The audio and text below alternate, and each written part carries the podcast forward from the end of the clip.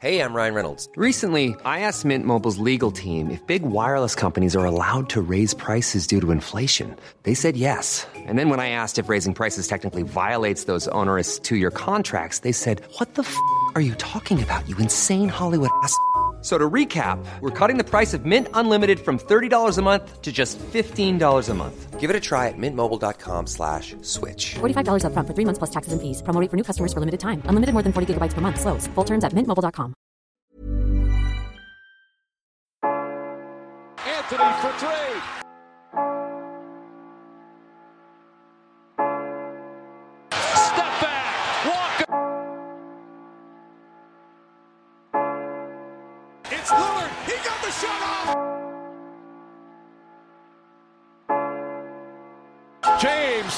For the win.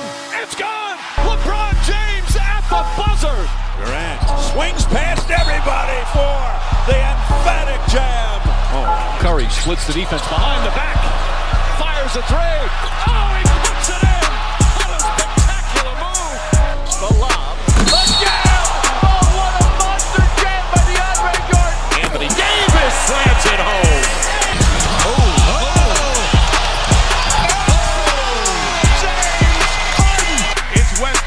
With time. Westbrook beat the clock with a dunk. Oh, Cousins. Full head of steam. Look out below. If you don't like that, you don't like NBA basketball.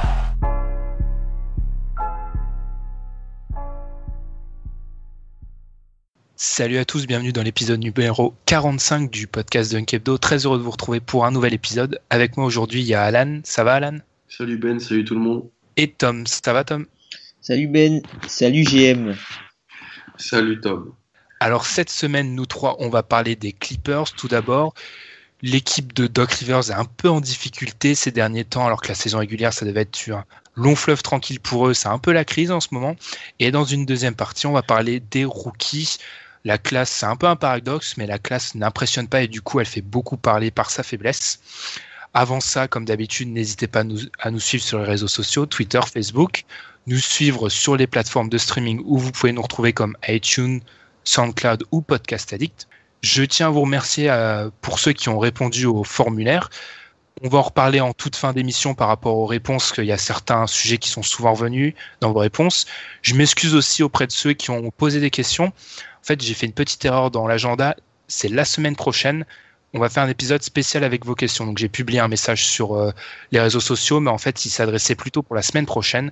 Donc, la semaine prochaine, n'hésitez pas à nous poser des questions. On va faire comme euh, il y a quelques semaines, un épisode spécial avec toutes vos questions. Ces questions, bah, vous pouvez nous les poser sur Twitter, Facebook ou par mail, dunkebdo.gmail.com. Donc les questions, c'est pour la semaine prochaine. Cette semaine, au programme, c'est les Clippers et les rookies. C'est chargé et on démarre après la pause. Kenny's purple only. Pull up that berry, that's that blue rain. Diamond water titty, boy, two times, that like four chains. Ball shit, I fucked your baby mama in a Mulsanne. Fashion week, fashion week, you should be my shoe game. Hoes wanna fuck me cause of fame, hey, hey. I think I want more Yeezy than no Western Kim K. Private jet, fuck a key, I tell a clipboard that I'm late. 40 on me, if you reading this message, you too late. Alors que les Clippers devaient faire partie des grands gagnants de l'arrivée de KD aux Warriors, eux qui voyaient OKC perdre de son éclat et les Spurs qu'ils avaient battus il y a deux ans en playoff vieillir constamment, les coéquipiers de Blake Griffin, bah, ils connaissent une saison régulière bien difficile, la pire de l'ère Lob City, alors que l'exercice 2016-2017 est charnière pour la franchise qui va voir Chris Paul et Blake Griffin pouvoir tester le marché cet été. Alors Tom, Reddick aussi ég- également. Alors Tom, avant de parler de cet été un peu difficile pour les Clippers, on va tout d'abord se concentrer sur la saison régulière. On pensait pas vraiment parler de ces Clippers pendant la saison régulière. Ça doit être le genre d'équipe qui doit théoriquement rouler sur les 82 matchs. Pourtant, c'est pas le cas. C'est loin d'être une formalité pour eux. Ils ont un bilan de 44 victoires pour 31 défaites. Ils sont sixième à l'ouest et l'équipe surtout, bah, elle paraît plus fragile que jamais. Mon petit doigt me dit qu'on va parler un peu de blessures hein, sur, euh, quand on va revenir sur cette saison régulière des Clippers. Ouais, ben, ils étaient bien partis dans la saison régulière où ils étaient premiers, ils avaient l'une des meilleures défenses de la ligue, si ce n'est la meilleure défense. Et puis après, ils ont enchaîné quelques contre-performances. Au début, le bon était bon et, et le bon était bon, pardon. Le banc était bon, je vais y arriver. Et puis, euh, au fur et à mesure, ça s'est effrité. Pourtant, il y a des joueurs quand même solides sur le banc, quoi. Même Austin Rivers, qui est même, qui est plus une blague, hein, Austin Rivers, qui, qui fait une, une, saison plus que correcte, je trouve. Et euh, bah après, il y a eu les blessures de Blake Griffin, blessures de Chris Paul, et puis euh, l'équipe a, Blake Griffin est revenu, Chris Paul est revenu après, et l'équipe a du mal à, l'équipe a vraiment du mal à, à, à, à paraître comme l'épouvantail qu'elle pouvait, euh, auquel elle pouvait ressembler au début de saison depuis le All-Star Break, hein, alors qu'en gros, la période où tout le monde est revenu, Chris Paul est revenu un peu après le All-Star Break, le bilan est de 9 victoires pour 10 défaites. Et c'est là où c'est le plus inquiétant, Alan, surtout quand on voit ce qui s'est passé dimanche dernier pour nous, la veille, la veille pour nous, hier, cette défaite euh, ignoble contre les Kings. C'est vrai qu'on a l'impression qu'il y a, dans la dynamique des Clippers, il y a quelque chose de cassé un peu. Ouais, c'est ça. Tu parlais de bah, ce qui s'est passé euh, contre Houston il y a deux saisons de ça on a, moi, l'impression que j'ai, c'est que c'est une équipe qui n'arrive pas à finir les matchs. Ils ont un gros, gros problème pour finir les matchs. Euh, et il faut pointer du doigt la gestion de Doc Rivers et son coaching, parce que pour moi, il y a des sérieux soucis là-dedans. hier, je vais défendre Doc. Tu vas défendre Doc? Bah, Hier, hier, il joue contre une équipe de Sacramento, mais non, mais faut la voir, l'équipe de Sacramento actuellement. Il mène voilà, facilement du 18-19 points, il reste 5 minutes. Il fait rentrer Brandon Bass et euh, Wesley Johnson et ils se font, mais, mais c'est catastrophique, cataclysmique ce qui s'est passé. 0 sur 9 pour finir le match. Non, mais, très difficile. et, c'est une, une, parodie de basket avec des vieux pick and roll pour Blake Griffin ou non mais c'était pas possible. Est-ce qu'on parle de Jamal Crawford? Non mais Jamal Crawford c'est un match, il va il va péter un câble comme contre Utah samedi où il a mis tout dedans, il a été indécent, et donc sa cote remonte en flèche pour ce match-là. Mais c'est un, un, genre de joueur, soit il va te faire 28 points à 8 sur 12, soit il va te faire 8 points à 1 sur 9, mais tout le monde pense qu'il est toujours super fort. Ouais, mais on, va retenir, on va retenir que le, le match qu'il a fait gagner et tout, on va oublier tous ceux qui, qui peut faire perdre. Voilà, Jamal Crawford, Jamal Crawford, c'est, c'est un, je pense que c'est peut-être un des joueurs les plus surcotés de toute la ligue. Parce bah, que son, jeu est facile à apprécier en fait. Voilà, c'est un, un, joueur highlight. On va voir ses gros crosses, ses gros shoots rainbow en fin, en fin de carton au buzzer, mais il peut te faire, il peut, il peut vraiment te faire péter les plombs si tu es un coach. Hmm. Pour revenir au sujet là dont bah, qui a été mis en lumière par euh, cette défaite un peu honteuse contre les Kings, c'est les fins de match des Clippers et j'ai l'impression que ces fins de match ça met en, en lumière tous les problèmes, en fait, tous les dysfonctionnements dans cette équipe, et Dieu sait qu'ils sont nombreux. Les Clippers, c'est le 26e bilan de la ligue dans les matchs qui se finissent par moins de 3 points. Dans ces matchs-là, ceux qui se décident par moins de 3 points, ils ont un bilan de 3 victoires pour 6 défaites. Mhm. C'est pas bon pour une équipe dite vétéran, c'est pas normal. D'ailleurs, petite anecdote, dans ce classement-là, les Hornets pointent à la dernière place, ils ont 0 victoire pour 9 défaites dans les matchs qui se finissent par moins de 3 points. C'est assez catastrophique. Pour en revenir aux Clippers, c'est vrai que j'ai l'impression que c'est ces derniers cartons, en fait, c'est il y a, peut-être un blocage mental. Tu as fait référence à ce à cette série face aux Rockets. Je renvoie un article de The Ringer sur le, sujet qui est pas qui est paru il y a une dizaine de jours, qui est très intéressant, je trouve. On a l'impression, Tom, que depuis cette série de playoffs contre les Rockets, ils y arrivent plus en fait. Il y a quelque chose qui s'est cassé et ça doit être une équipe de vétérans, le, le quatuor Reddick, Jordan, Griffin, Paul beau être un des meilleurs de la ligue, un top 3 d'ailleurs, je pense, de la ligue. Niveau quatuor, bah, ils y arrivent plus en fait. Ben, en fait, les Clippers, t'as l'impression que c'est une très bonne équipe, mais dans, un, dans une mauvaise ère en fait. Si tu veux, c'est pas qu'ils sont mauvais, c'est qu'il y a toujours meilleur qu'eux. Et euh, bah du coup, ils se, se retrouvent euh, entre guillemets en chasse patate quoi. Ils sont pas, ils sont déjà au maximum de ce qu'ils peuvent faire, il n'y a pas tant de réglages que ça à faire hein, quand tu regardes l'équipe, quand tu regardes la façon dont ils jouent et l'efficacité qu'ils ont euh, sur le terrain, les automatismes et tout ça. Mais finalement, tu te rends compte que ben ça suffit pas quoi. Et euh, on les avait vus très beaux quand ils ont battu les Spurs et tout de suite on est retombé.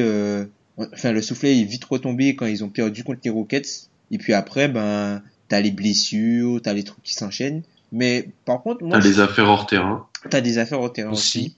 Et par contre, moi, je pense que, tu vois, pour cette fin de saison régulière, je pense qu'ils sont plutôt en mode Cavs. Je sais pas. Après, je sais pas, est-ce que qu'on doit vraiment s'inquiéter pour eux? Parce que on les attend qu'en playoff, en fait. Moi, je trouve que, enfin, moi, les Clippers, je les attends qu'en playoff, hein. Qui gagnent 60, bah, 50. 4 70 matchs, euh, je m'en moque. Moi, c'est un playoff que je les attends, en fait, les Clippers. Parce que c'est là qui, c'est le, le palier qui leur manque à passer. C'est pas en saison régulière. Tu vois, il y a justement, j'avais une déclaration de Doc Rivers et je pense qu'elle résume peut-être ton point de vue et euh, je suis pas vraiment d'accord avec ça. Je cite Doc Rivers qui expliquait mi-mars. Je traduis alors, oui, nous sommes en difficulté, mais je trouve que nous jouons bien. Nous ne jouons pas très bien, mais il y a des moments où je pense qu'on nous juge très durement. Je ne pense pas que on soit inquiet de, des difficultés de Golden State actuellement. On était à une période où Golden State avait du mal. Ça fait partie de la saison. Les Cavs ont perdu 4 de leurs 5 derniers matchs, mais je ne sais pourquoi. Nous, on nous juge différemment. Peut-être parce que ces équipes ont gagné un titre et qu'elles ont le bénéfice du doute. Je pensais ça au début de l'année. On a eu des blessures. Personne n'en parle. Golden State a des blessures. C'est la fin du monde. Or, l'ami Doc, il est peut-être sympa, mais je suis désolé. Il le dit lui-même. C'est des équipes qui ont gagné un titre. Ils ont fait quoi, les Clippers? Ils ont pas, je trouve pas qu'ils ont la stature pour être une équipe qui se dit ah bah non c'est bon la saison régulière on a l'expérience non les mecs vous avez même pas fait une finale de conf sur les cinq dernières années donc vous n'avez pas ce luxe de faire de la saison régulière un long fleuve tranquille vous devez montrer que vous êtes une équipe sérieuse et ils le font pas je trouve Moi, je suis pas tout à fait d'accord avec toi, mais bon, on va, on va laisser quand même euh, Alan, Alan donner son avis son avis là-dessus. Bah, comme tu l'avais dit, ça devait être une- un long fleuve tranquille parce qu'OKC baissait dans la hiérarchie. Donc automatiquement, ils gagnaient une place. Mais au vu de leur saison, euh, de, la, construction même de l'effectif, c'est-à-dire des compléments autour des joueurs stars et euh, euh, des blessures, euh, tout ça, je trouve ça normal qu'ils galèrent. Bon, ils galèrent pas, mais je trouve ça normal que ça soit pas. Tout le monde est même, annoncé. même ce qui se passe depuis tu vois j'étais d'accord avec toi jusqu'à euh, jusqu'à enfin cette vingtaine de matchs depuis le All-Star break je suis désolé c'est inadmissible ce qui se passe une Bah, équipe c'est- peut pas jouer comme ça c'est- moi, ce qui me dérange surtout, c'est contre qui ils perdent. Et contre qui ils perdent, et même quand ils gagnent, contre, ils gagnent pas de beaucoup, et c'est contre des équipes pas bonnes. Tu peux pas perdre euh, à Minnesota de 20 points, ou contre, deux, ou contre Milwaukee. Genre, euh, tu vois, c'est pas possible. Hmm. Moi, le problème, c'est le problème que j'ai, c'est la, la trop grande différence entre les, les, les starters et le banc. Si tu regardes bon, la, la, la stat du, du plus-minus, elle, est- elle est ce qu'elle est, mais il y a les, les quatre stars, euh, entre guillemets, donc CP3, Reddick, Dédé et Griffin, ils sont dans les 20 premiers dans cette stat-là. De toute la NBA, ils en ont quatre dans les 20 premiers. Donc ça prouve, ça, le 5 de départ est vraiment euh, qualitatif. Le problème, c'est qu'on met souvent en avant l'idée qu'ils ont un bon banc. Et euh, j'entendais même les, en, en regardant le match contre Sacramento, le, les, les commentateurs officiels des, des Clippers qui disaient que Rivers avait dit que c'était son meilleur banc qu'il avait eu depuis qu'il était aux Clippers. C'est faux. Chose que je suis pas d'accord, je préfère celui avec Collison, quand il y avait Collison. Ah, celui où, celui où il y avait euh, Kevin Mar euh, Kenyon Martin, euh, Reggie, Reggie Evans, Nick- Nick Young. euh, lui, il était, il était, il était solide. Celui-là était pas mal. Mais donc il a dit ça. Mais le problème, c'est que euh, et tu, on avait déjà eu ce débat, Ben, je sais pas si tu te souviens, sur le plus-minus, en disant que pour les joueurs de banc, euh, on est souvent dans le négatif. Problème parce que les joueurs de banc arrivent et euh, c'est normal que euh, ils, ils, ils, un- ils- ils soient plus dans le négatif que d'autres. Le problème, c'est que tu regardes le banc des Clippers, c'est censé être un des meilleurs, donc c'est censé il est censé prendre l'avantage sur les autres bancs plus mauvais. Donc être dans le- donc les joueurs de ce banc sont censés être dans le positif. Le problème, c'est que c'est pas le cas et que ce banc il se fait plutôt dominer. Et je suis désolé, je finis sur ça. Raymond Felton, c'est plus possible. Mais il y a, il y a un- il y a un paquet de c'est plus possible dans, dans ce banc en fait. On a- on l'a dit en off, Paul Pierce, c'est, il est en villégiature à Los Angeles. Enfin, c'est, plus possible. Paul Pierce en 2017, il doit pas avoir un terrain de basket. C'est aussi simple que ça. Reste gentil quand même, reste gentil. Je, je Non, suis mais d'accord, c'est- mais c'est reste la- gentil. Non, mais c'est C'est pas, la le vieux, c'est que c'est pas à dire qu'il n'y a pas de joueurs pour jouer 4, quoi. Non, Mais c'est ça en plus. C'est que là, je suis d'accord. Là, vous, je vous autorise là pendant la petite séquence à critiquer Doc Rivers. Là, vous avez une ou deux minutes. Vous pouvez le critiquer pour ses rotations qui sont un peu Ses lunaires. rotations. C'est vrai. Quand tu fais jouer Pierce en 4 et, et que tu mets du Crawford dans le même 5 avec Felton, mais tu peux pas défendre. Mais c'est pas possible. Tu vas te faire, tu vas te faire mais démonter. Ouais, surtout que tu joues avec Maris en pivot. Donc, Marie Spate, ouais. Ouais, tu joues avec Voilà. Maris Pierce euh, dans ta raquette, mec. T'as t'as intérêt à scorer, quoi. En même temps, qu'est-ce que tu veux qu'ils fassent Qu'ils mettent Stone? Qu'ils qu'ils mettent Bryce Johnson? Tu vois, ils sont, c'est très Bah, limite. Moi, moi, tu vois, j'aimerais. tu vois, Les Clippers, la marge de progression des Clippers, elle n'est pas sur le 5 majeur, elle est sur les joueurs qui Ah accompagnent. bah oui, tota- totalement. Donc, du coup, je, moi, franchement, c'est pour ça que les défaites, ça m'inquiéterait pas tant que ça si je voyais Doc Rivers, euh, genre, tester des combinaisons, tester des trucs. Même s'il perd des matchs, tu vois, au moins, il apprend tout de suite ce qu'il faut pas qu'il fasse en playoff. Mm. Parce que la marge de progression, elle est sur le banc. Le, le 5 majeur, tu sais déjà ce qu'il va te donner. À Lukemba, où t'es prêt. Mais voilà, quoi. Tu, tu, tu, si, enfin, Rivers, ce qui me gêne avec lui, c'est que hum, il s'entête à jouer toujours de la même façon, alors qu'il se plante chaque année en playoff. Et tu vois, il essaie pas de développer quelque chose qui va peut-être lui coûter des victoires à court Ah terme et lui donner des victoires peut-être à long terme, quoi. Il, il a pas du tout confiance. Hier, Reddick joue pas, donc c'est Rivers dans le 5, et il a pas du tout confiance. Il veut pas tenter, comme tu viens de dire, il fait jouer Rivers 43 minutes Contre les Kings. Mais- contre les Kings, alors que il peut, il peut, je sais pas, mais même Alan Anderson qui joue jamais, il aurait pu euh, faire souffler euh, Rivers. Non, il veut pas. Il est entêté. Oui, je suis d'accord avec ça, les mecs. Mais faut aussi dire, je vous entends dire que le, le 5 ou même les 4, parce qu'on va peut-être mettre euh, Luc Richard Moutet de côté, ils sont pas, ils sont pas aussi dominants que les autres années. Quand on regarde, par exemple, ce qui est du net rating des 4, c'est-à-dire Jordan, Reddick, Griffin, Paul, ça fait deux ans, les deux, les années 2014, 2015, 2015, 2016, en gros, ils sont à, ils sont à 16 de net rating positif, plus 16. Cette année, ils sont à plus 12. Ça semble peut-être rien, mais 4 de différence quand tu es aussi ric-rac sur le banc, c'est un monde. Et je suis désolé, les 4 du 5 titulaires, à part DeAndre qui fait une saison, peut-être sa meilleure saison NBA, mais vu que bah y a au poste de pivot, ça, l'Ouest, c'est incroyable cette année. On n'en parle pas. Autrement, Chris Paul, c'est le plus mauvais Chris Paul que je vois depuis limite depuis que je regarde l'NBA. Blake Griffin, j'ai des stats, j'en parlerai peut-être un peu après. Je commence, alors que je suis un immense fan du mec, je commence limite à abandonner. Et. Reddick, oui, j'avoue, j'avoue, j'avoue mon erreur. J'ai, je continue à croire en lui, mais C'est mieux que Kyrie, t'inquiète. et, et Reddick, Reddick est, pas- est passé d'un 47% à 3 points à un 41. Et quand on sait la place centrale qu'a le tir à 3 points dans, sa, dans son jeu, c'est c'est significatif. Ouais, mais Donc, 47, c'était irréel aussi. Hein. oui, quand on regarde son, sa carrière, 47, c'est une anomalie. Enfin, c'est- Franchement, je te trouve dur avec Paul. Avec Paul. non, il est pas. Non, il est pas- c'est c'est pas un bon Chris Paul. Depuis le All-Star Break, c'est une des raisons. C'est pas un bon Chris Paul. Pff, Et les, le- son début de et- saison était quand même très bon. Hein. oui, Son oui, début de mais- saison était exceptionnel, hein, Chris Paul. hein. Ah oui, oui, c'est, mais c'était un des, c'était un top 3 meneur et ça veut dire quand même dans la, la NBA actuelle, là, ça veut dire quelque chose. Mais depuis sa blessure et son retour, ça fait 20 matchs où il est à côté de la plaque, Chris Paul. Je suis désolé. Et on me, on peut continuer à me vendre euh, l'hypothèse du, de l'équipe qui se, qui s'économise, mais moi j'y crois pas quand t'es les Clippers et que t'as si peu de marge de manœuvre et de confiance euh, en cette équipe. J'y crois pas, ils ont quand même 50 vécus. Hein. Oui, Alors mais certes, Tom- ils ont pas fait, ils ont pas fait grand chose, certes, mais ils ont quand même 50 vécus. Ils savent. Je pense qu'ils savent, tu vois. Ils ont pas. Ils savent, ils savent perdre une série, oui, ça. ouais, c'est certes, certes, mais tu vois, c'est pas. euh, Franchement, moi, les Clippers, je le, je les juge pas, je les juge pas sur leur saison régulière. Moi, c'est vraiment un playoff que je les attends. Oui, mais tu les attends. Mais ce qu'on voit actuellement, moi, c'est C'est pas obligé de. de t'inquiéter. ouais. Voilà, c'est pas de, c'est pas une chose qui me permet de, de me dire oh ça va, ça va bien se passer. Parce que là ils sont sixième. On prend New, ici, au jour d'aujourd'hui ils prennent Houston. Ouais, je suis désolé, mais Euh, non, ils sont, ils sont 5. sont J'ai fait une erreur. ils sont hein. C'est moi qui ai fait une Ils sont erreur en ils sont intro. Ils cinquièmes. sont cinquièmes. Tout le monde a perdu hier. euh, Ouais. derrière. Mais près de Utah, on va peut-être parler de playoff un peu après, mais même Utah, c'est un peu, c'est un l'antithèse parce que Utah a pratiquement zéro expérience en playoff. Et pourtant, mais c'est c'est pas normal qu'à l'heure actuelle, quand tu me demandes de jauger ma confiance sur les équipes de playoff, les Clippers soient parmi les équipes en quel- parmi lesquelles j'ai le moins confiance. C'est pas normal. Les Clippers, je pense que c'est une histoire de match-up.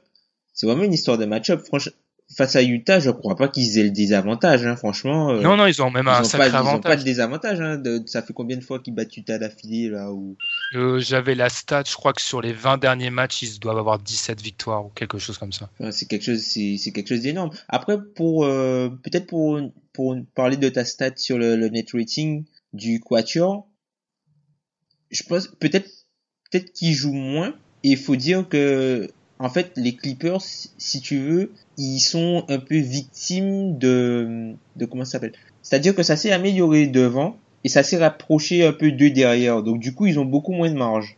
Mais ça, en, en, théorie, nous, on pensait, enfin moi, au début de saison, et j'étais pas le seul dans ce cas-là, on pensait que les Clippers allaient être dans, dans les trois premiers. Parmi, ouais. parmi les premiers en fait. Ça, ils allaient profiter du, du fait que beaucoup d'équipes allaient se retrouver dans le ventre mou pour, euh, pour être parmi l'élite. Ils, ils sont pas parmi l'élite.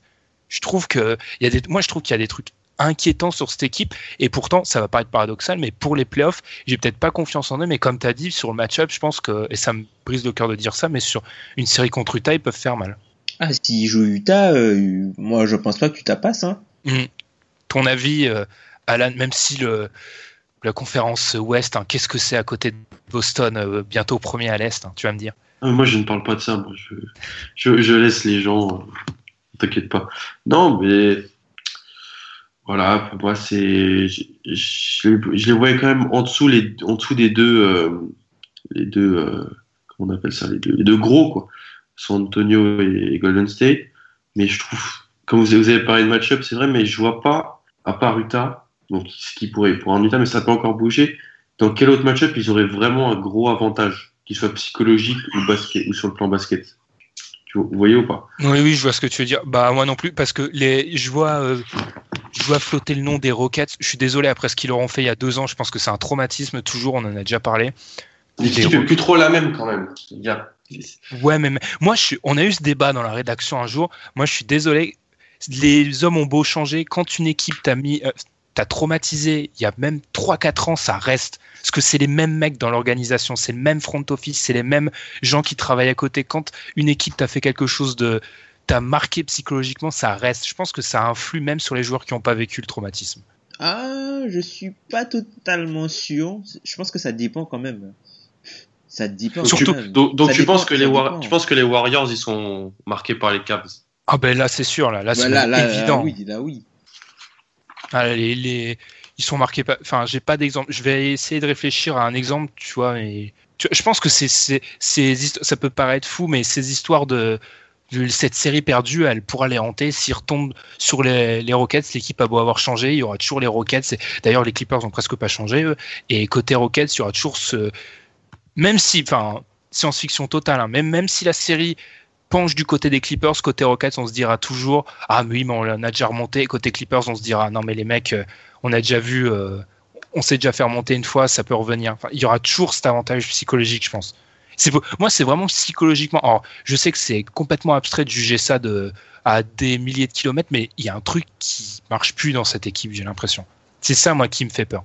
Mais c'est la, de toute façon, on l'avait déjà dit depuis le début de saison, c'est la dernière danse hein, pour cette équipe-là. Parce qu'après, ça Mhm. va être très compliqué de garder tout le monde. Déjà, Reddick, je pense pas qu'ils vont le garder. Je pense que Rivers, euh, le poste de lui appartient l'an prochain. Donc après, faut à voir si euh, ils arrivent à garder Paul et Griffin. Parce que je doute que si, je doute qu'ils en gardent un seul des deux. C'est soit ils ont les deux, soit ils en ont aucun, je pense. Ah, je suis pas forcément d'accord. Je pense qu'un mec comme Paul, lui, il comprend que l'horloge tourne et que son titre, il va falloir aller le chercher très vite. Autant Griffin, je pense que c'est peut-être pas encore son sa préoccupation première. Il va peut-être aller chercher les, les dollars avant. Moi, j'aurais plus dit le contraire, hein, parce que Chris Paul a négocié son contrat comme chef. Oui, l'idée, ouais, ouais, avec euh, le CBA, ça d'ailleurs, c'est l'arnaque du. Enfin, c'est petit a- les petits arrangements entre amis, mais moi, je reste persuadé. Paul, s'il veut, c'est la même situation que Carmelo. S'il veut aller chercher son titre, c'est faut qu'il se bouge et faut qu'il trouve une, une bonne destination, même si. En fait, quand on réfléchit au cas Chris Paul, il n'y a aucune équipe actuellement en NBA qui a un Chris Paul prêt d'être crédible et qui peut surtout se l'offrir en fait, parce que Chris Paul il va pas prendre un, un rabais sur son prochain salaire et il n'y a pas d'équipe qui a assez de marge pour l'attirer et se dire bah ok maintenant on a Chris Paul on peut viser quelque chose de, de plus haut. Bah, il y a si- pas de marge. Non, il y a pas de marge. Il y a, y y aucune équipe qui a, qui aura peut-être la marge pour, euh, pour se payer ça. Après, peut-être que, je sais pas, moi, une équipe comme Indiana, je sais pas s'ils auront les moyens. Mm. Je sais Ouais, pas parce s'ils auront les moyens. Mais après, euh, comme t'as dit, hein, les, ça va être dur, ça va être dur. Mais selon vous, s'il y en a qu'un qui doit partir, vous pensez que c'est Paul ou c'est Griffin qui part? C'est Moi, je pense Paul. que, je pense que c'est plus Griffin qui part que Paul, hein. Ah non S'il y en moi, a pour un moi qui c'est doit Paul. partir. Je pense Je que pense c'est que, Paul. je pense que Paul est plus vital à au, au jeu des Clippers que Blake Griffin aujourd'hui. Oui, mais ça veut Après, pas dire que c'est lui qui hein. partira pas. Ça veut pas dire Ouais, lui voilà, ça. partira pas. C'est des affaires hors terrain, c'est des, des trucs euh, de contrat ou de euh, possibilité d'aller plus loin en playoff et tout. C'est pas dans l'impact qu'il a dans l'équipe selon moi. Que Si vous mettez un meneur moyen à la, vous, vous mettez un meneur moyen à la place de Chris Paul, Ils font 35 victoires. ils font pas les, enfin, ils font pas les playoffs, hein. C'est quoi un meneur moyen? Un C'est meneur, un meneur dans la moyenne NBA, voilà, Jeff Teague. Genre, euh, top Quand 15. tu me dis quoi. meneur NBA, tu vois, mo- moyen, c'est Jeff Teague direct qui vient à mon esprit. C'est Jeff Teague. Un gars qui, qui, voilà, quoi, un titulaire euh, honnête. Tu Ouais, fais pas les playoffs ouais. avec Jeff Teague. hein. entre, entre 32 et 38 victoires. Ouais, 38, c'est la moyenne haute. hein. Pour moi, il tape. euh, Ah, tu c'est vois, plafond, plafond plancher. Non, Ouais, mais ouais, après, voilà. ils sont dans la Pacifique, hein. La Pacifique, elle est, euh, elle est dégueulasse, hein, la Pacifique, hein. Hmm. Mais tu vois, c'est le problème, Paul, euh, Paul. Tom, c'est que Paul, en plus, c'est la seule constante, en fait. J'ai l'impression que c'est avec Diandré, je répète, je vais redorer le blason de Diandré, je trouve qu'il se fait beaucoup trop allumer, alors que ça, il fait une excellente saison. Son seul problème, comme je l'ai dit, c'est que malgré son excellente saison, il y a une telle densité euh, au pivot à l'ouest, qui n'est même peut-être pas top 5 pivot à l'ouest cette année, alors qu'il fait une saison exceptionnelle. C'est incroyable. Mais Jordan et Paul, c'est les seuls constants. Donc si tu enlèves un meneur comme Chris Paul qui marche sur le poste de meneur depuis une dizaine d'années, mais ça va, ça va nulle part les Clippers.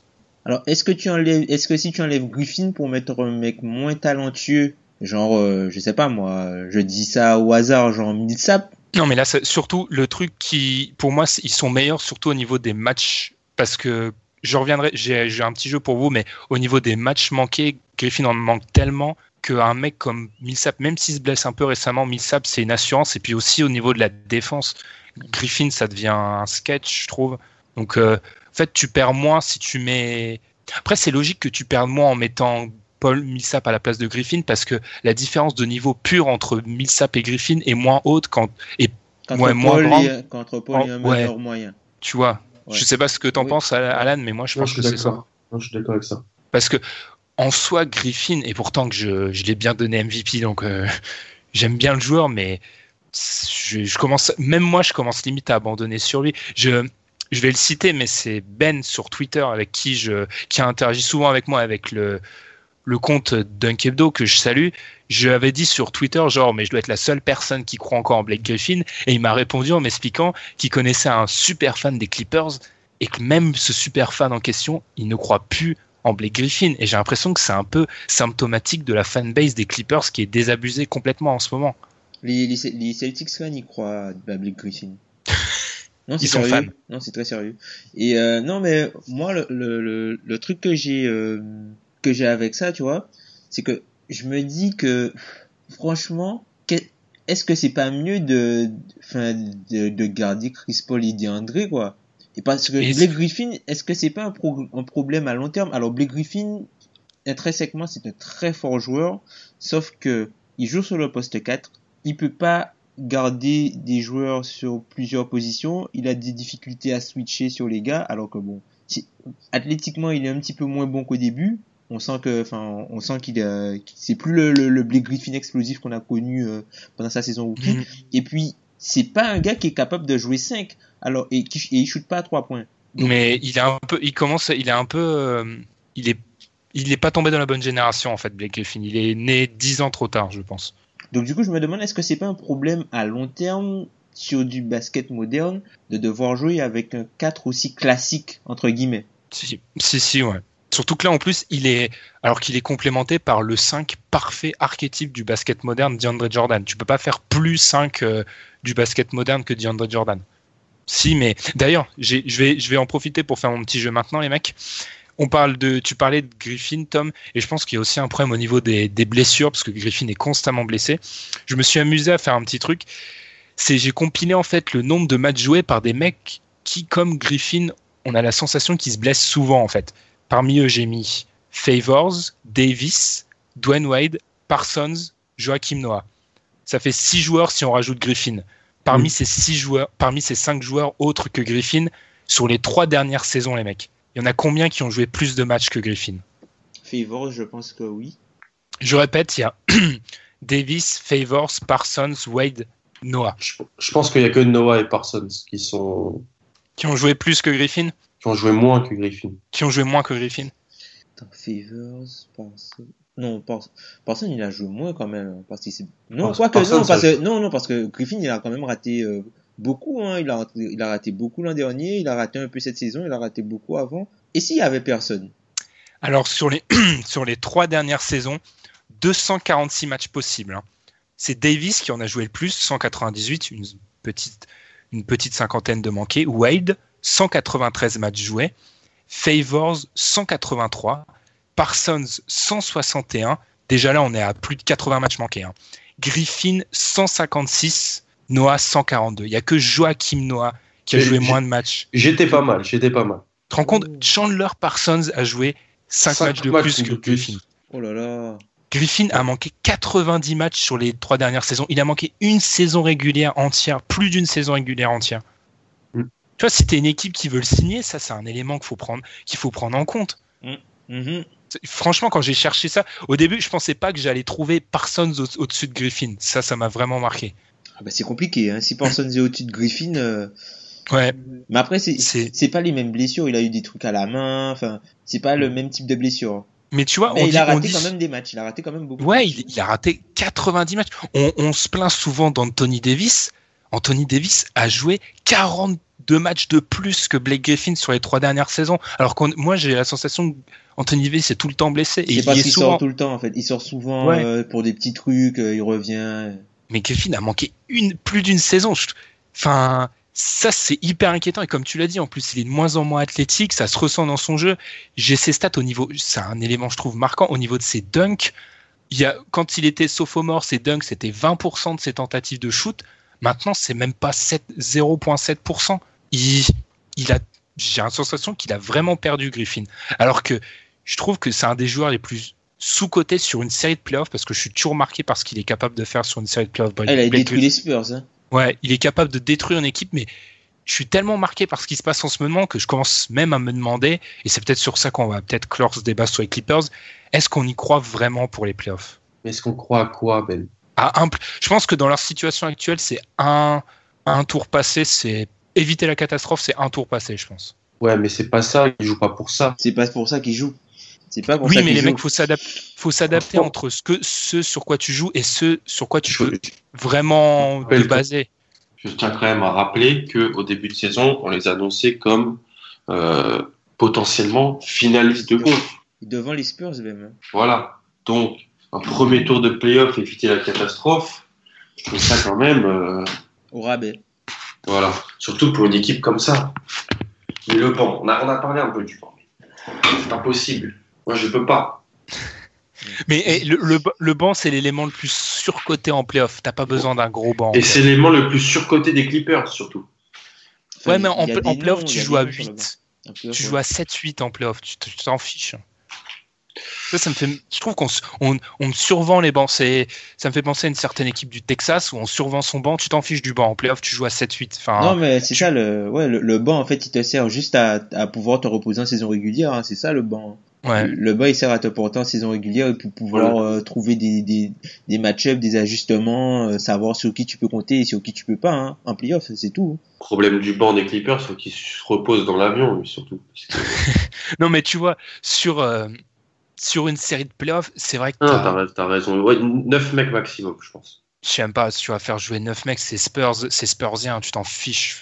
Enfin, une équipe normale, elle fait jouer 7, 8 mecs grand maximum. Même mais alors, si mais alors, qui tu fais jouer sur le banc des, des Clippers Jamal C'est quoi, la- Crawford. c'est quoi les premières rot- les rotations que tu fais? Jamal Crawford, Mo Spades et un peu de Raymond Felton et c'est tout. hein. Et Non, Justin Rivers, non. Rivers, ouais. Non, aussi, Oh, aussi Rivers devant Raymond Felton. Ouais, Austin Rivers, Mo Spades, Jamal Crawford, c'est comme ça où tu, tu tournes comme ça en playoff. Paul Pierce doit pas avoir le terrain, pas plus que non, mais pas plus que personne d'autre euh, dans le Non, reste non, du banc. bah, après, il n'y a personne. Après, c'est. Ouais.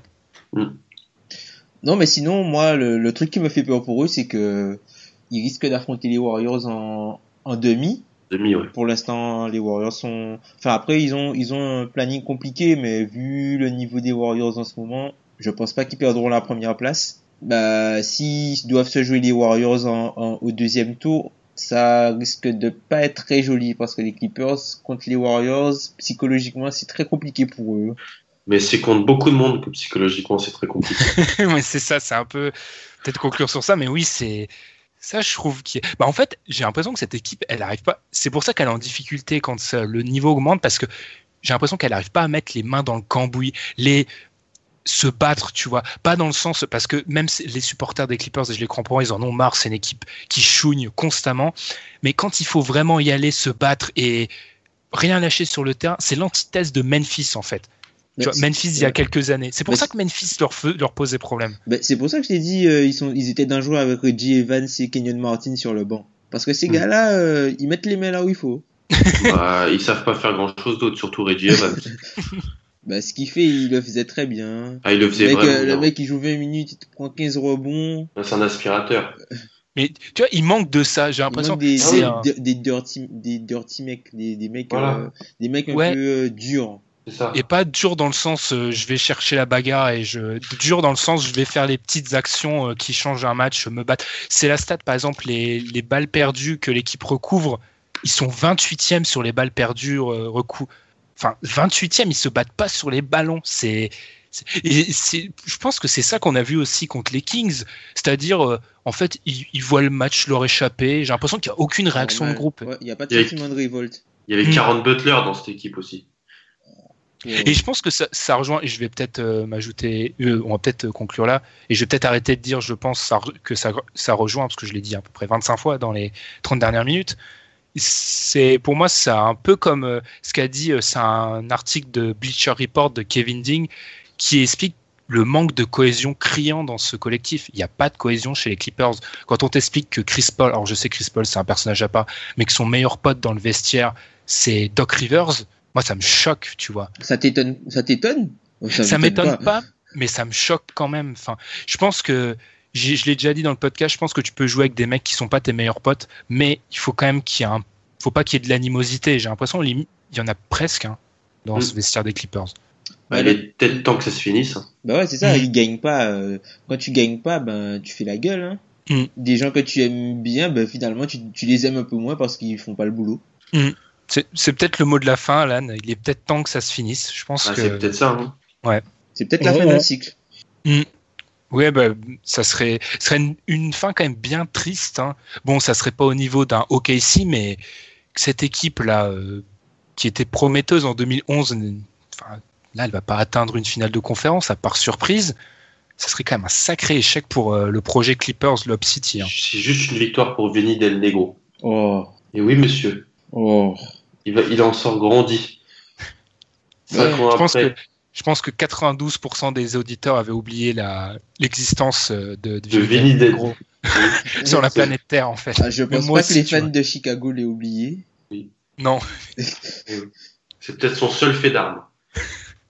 Je pense que là, c'est le signal. Quand on parle de Vinny Del Negro, c'est le moment. Ça Ah, veut dire qu'il faut qu'on enchaîne là. Faut que t'envoies la musique. Ouais, il faut que j'envoie la musique directe. On va enchaîner par les rookies à- après la pause. Daddy, advice, go and get you a bag, daddy. Lee Baca, on trial, trying to portray a boxer. Beating up on my niggas while the CEOs watch 'em. Tables turn, lesson learned, my best look. You jump sides on me, now you about to meet Westbrook. Go celebrate with your team and let victory vouch you. Just know the next game played, I might slap the shit out you. Technical foul, I'm flagrant, I'm foul. They throwing me out, you throwing the towel. Look at the crowd, they La fin de saison, pour certaines équipes comme les Lakers ou les Suns, c'est carrément le mode tanking qui est enclenché. Les vacances pour elles, pour ces équipes-là, elles, elles vont bientôt arriver. Donc il est temps pour nous de faire un bilan de la classe de draft, comme je l'ai dit en intro, qui, dont on parle beaucoup, mais pas forcément bien. Une classe que les observateurs les moins avisés, on dira-t-on, bah, commencent à critiquer, eux qui sont bloqués dans le court terme. hein. Messieurs, je pense qu'il faut commencer par dire que là, dans la séquence-là, que après seulement un an dans la ligue, avec pour certains de ces joueurs un temps de jeu très très faible, tirer des conclusions, ça serait une grosse erreur, même si la tentation de tirer ces conclusions est forte. Cette classe de draft, elle devait être marquée par la présence de Ben Simmons, mais l'Australien a été écarté des terrains après une opération au mois d'octobre 2016. Justement, Alan, est-ce que le jugement acerbe de certains analystes vis-à-vis de cette draft, c'est pas une des conséquences de l'absence de Simmons Si. Si, si. Parce qu'on le sait, il y a quand il s'agit des rookies, on a tendance à se focaliser sur les quelques têtes d'affiche. Et Voilà. cette année, en dehors de Jojo, niveau tête d'affiche, on va dire qu'on n'a pas été très servi. Non, on n'a pas été très servi. Et comme on l'avait dit l'année dernière dans certains épisodes sur la draft, c'était Ben Simmons le, le grand acteur de, de cette classe. Et là, euh, sans lui, bah, c'est, ça paraît très faible et limité, c'est vrai. Parce que ceux qui devaient être un peu derrière lui déçoivent. Oui, Tom, je sais pas si tu rejoins cette analyse, mais on a tendance, euh, durant les premiers mois d'une de l'analyse d'une draft, les premiers mois des rookies, on a tendance à se focaliser sur les gros joueurs. Et c'est ça, en fait, qui manque dans cette classe, c'est des gros joueurs, parce qu'on va revenir là-dessus. Des, des role players, il y en a, mais à part Jojo, comme je l'ai dit, ça manque de joueurs marquants. Après, Jojo, il est même pas dans cette classe de draft-là, en fait. Et on va se rendre compte que le, finalement, le rookie de l'année, c'est un gars qui a été drafté deux ans avant, quoi. Mm. Mais ouais, je, je rejoins un peu ça. C'est vraiment l'absence de, de joueurs d'impact. Les, les premiers joueurs de, de cette draft-là, il y en a qui ont déçu.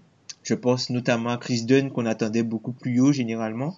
Enfin, même il était, il avait été plébiscité pour être euh, rookie de l'année même av- avec la blessure de Simmons. On savait qu'il y avait beaucoup de, de projets et qu'il y avait peut-être un ou deux joueurs qui étaient NBA ready euh, en début de draft. Et euh, ben, malheureusement, les, les joueurs qui étaient NBA ready, ben, Embiid, Saric, et puis t'as Simmons qui a pas joué, quoi.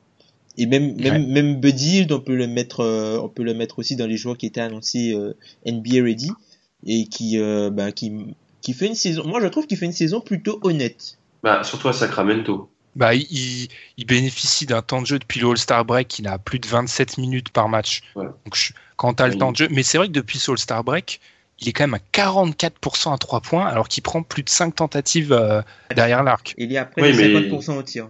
Oui, mais une quinzaine de points à peu près. Ouais, c'est c'est plutôt pas mal. Mais après, c'est vrai que là, on se, on se contente de pas de peu, mais c'est vrai qu'il y a de quoi être déçu. J'ai juste une stat.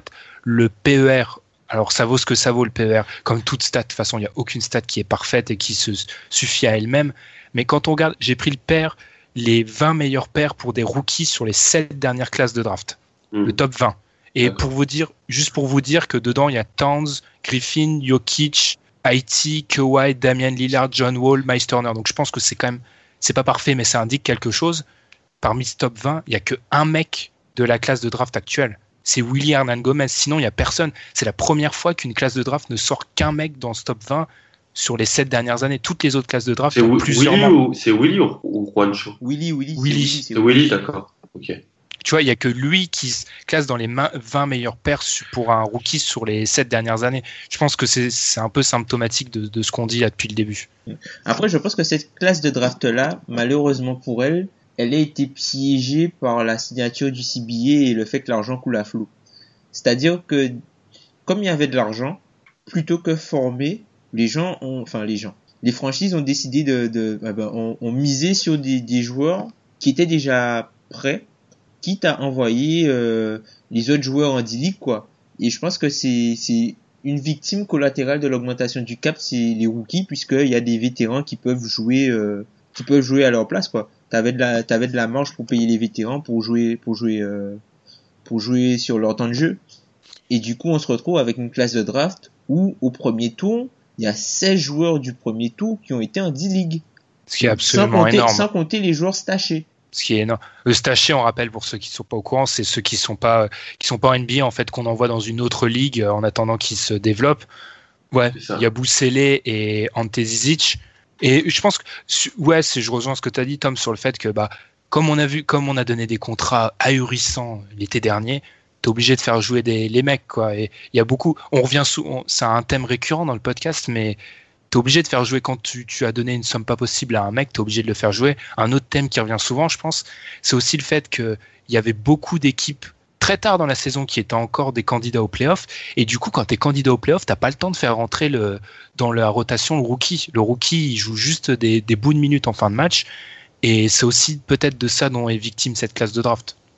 Je sais pas ce que t'en penses, Alan, mais je pense qu'il y a un- pas mal de facteurs qui Après, expliquent ça, est- ouais, après, ça dépend. T'as toujours des équipes qui arrivent à intégrer euh, leur rookie, par exemple. Je pense aux Nuggets, qui, euh, ou même pour moi, fait un, tr- fait un échange qui a permis de, de, mettre, de, de mettre en, mieux en avant euh, Hernan Gomez, retraite de Nurkic. Et par, ou par exemple Boston, qui, je parlais de Boston, mais Brown, et moi, il, je le trouve très intéressant.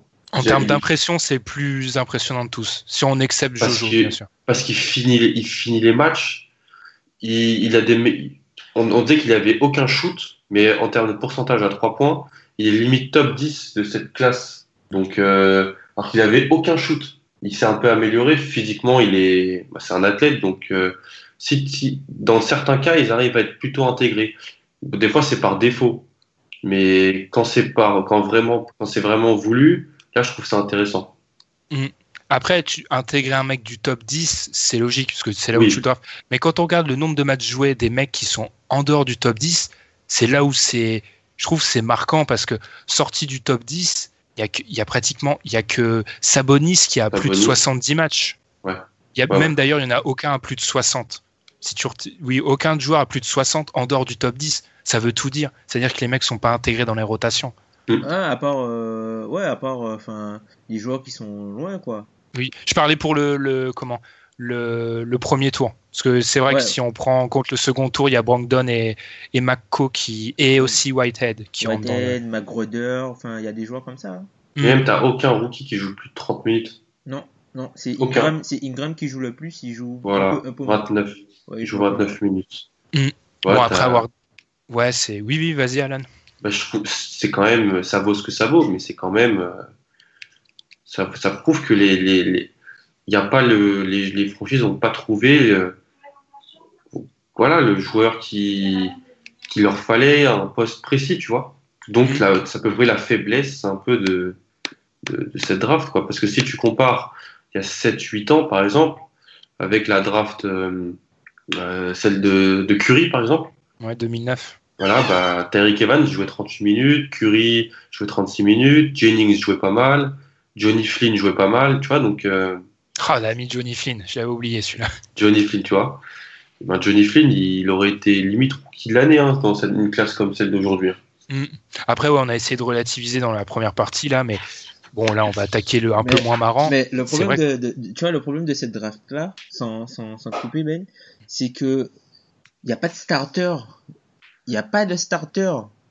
Le seul gars qui start, c'est Chris, mais c'est parce que son, son équipe euh, est dans un tanking absolu. Il n'y a pas de, de starter euh, sur toute la durée de la saison. Tu vois, Jamal Murray, il a commencé quelques matchs à la main. Enfin, Sabonis, Là, on a au remplacé début- Bradley un peu. Ouais, au- tu vois, Sabonis, au début, euh, il a commencé, euh, il a commencé pas mal. Après, après euh, il est devenu moyen. Hild, il a commencé sur le banc. Bon, maintenant, il est à Sacramento, il joue. Enfin, même Brogdon, tu vois, Brogdon, c'était pas un titulaire euh, assuré. Non, c'était De La Vedova, on l'a payé pour ça. Voilà, ben voilà, ils ont payé De La, de la Vedova pour ça. Et puis, voilà, ils se retrouvent à devoir faire jouer Brogdon parce qu'il est bon, mais aussi parce que parce qu'ils ont un souci de ce côté-là, tu vois. Et Brogdon qui jouait pas au même poste auquel qui joue pas au même poste auquel il jouait en, en NCA. hein. Après son poste c'est une, c'est une grande arnaque. hein. Ouais, Il est non, il est on sait pas ouais, il ça. Ouais, il est étiqueté meneur, sauf que tout le monde sait que c'est Janis qui mène la- Voilà, le, jeu en fait. Après, c'est c'est Cobucks en fait qui peut qui peuvent se permettre ça parce que Ouais, dans une autre- moins- ouais. Ouais, je suis d'accord, Tom. Dans une autre configuration, Brogdon, il est pas titulaire. C'est Non. c'est c'est un joueur de système. De- pour une fois que j'accepte qu'on qu'on étiquette un joueur joueur de système, je vous l'accorde là. Là, je suis d'accord.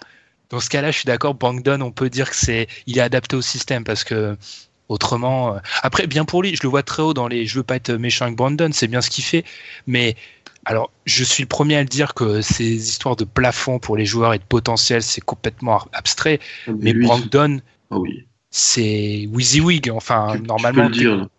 Franchement, si si si, si- de- mais après Brogdon, euh, s'il joue 4 ans comme ça, euh, ça va hein, pour un. Ouais, voilà, c'est un bon retour sur investissement. S'il peut rester à ce niveau-là, bon, je pense que, enfin, au niveau du shoot à 3 points, ça va quand même chuter parce que c'est, il est quand même indécent. Il est à 40%. hein. Ouais, ouais, il est quand même euh, très très fort. Je pense que s'il peut rester, euh, maintenir ce niveau-là, peut-être 4-5 ans, ben voilà, c'était largement rentabilisé, quoi.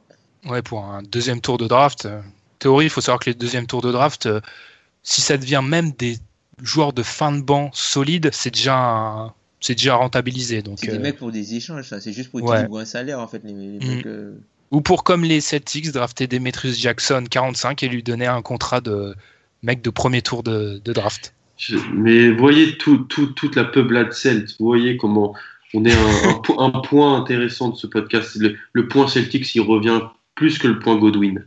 Il est... Non, mais c'est- C'est intéressant. Non, mais juste, non, mais juste un on a aussi draft, on, on a aussi, on a aussi Isaiah Thomas qui était en 60. On l'a pas drafté, mais il était en deuxième tour aussi. Oui, oui, enfin, je je vois pas trop le rapport, mais bref, on va peut-être revenir. On a, c'est un joueur dont on n'a pas vraiment évoqué le nom encore, c'est Saric. Alors, il fait pas partie de cette classe vraiment, mais il se dirige tout droit vers le rookie de l'année. Tout d'abord, est-ce qu'on est d'accord pour lui donner le rookie, le titre de rookie de l'année? Totalement des-. Ouais. Et Mm. deuxième question, est-ce que c'est pas le symbole que c'est vraiment une classe moyenne pour l'instant parce que c'est c'est un des moins bons rookies de l'année des dernières années, clairement. Ouais, largement. hein. Largement. Il a beau être euh, Ça dépend, il y a, il y a deux façons d'évaluer un rookie de l'année euh, sur les saisons d'avant. Parce que tu évacues le rookie dans ce qu'il est devenu ou dans la saison qu'il a faite pour sa saison rookie? la saison qu'il a faite pour sa saison rookie. Voilà, ok. Parce que il a beau, alors depuis le Break, il a beau être en feu, c'est quoi? C'est plus de 19 points de moyenne, Mm. plus de presque 8 rebonds, presque 4 passes bons, 3 balles perdues, ce qui est un peu beaucoup. Mais j'ai pas souvenir d'un rookie de l'année qui est aussi limite, hein, parce que c'est limite Saric. Parce que si on regarde sur l'ensemble de la saison, c'est 12 points de moyenne, 6 rebonds, 2 passes. C'est pas énorme. hein, C'est Ah non, bah non, non. Il y a un net rating de moins 6,8. Alors que je, eh, on peut pas sortir l'excuse de l'équipe parce que dans la même équipe, Embiid sort taper des net ratings de d'extraterrestres ou même un mec comme McConnell. tu Il a un net rating de 3,2 en bid.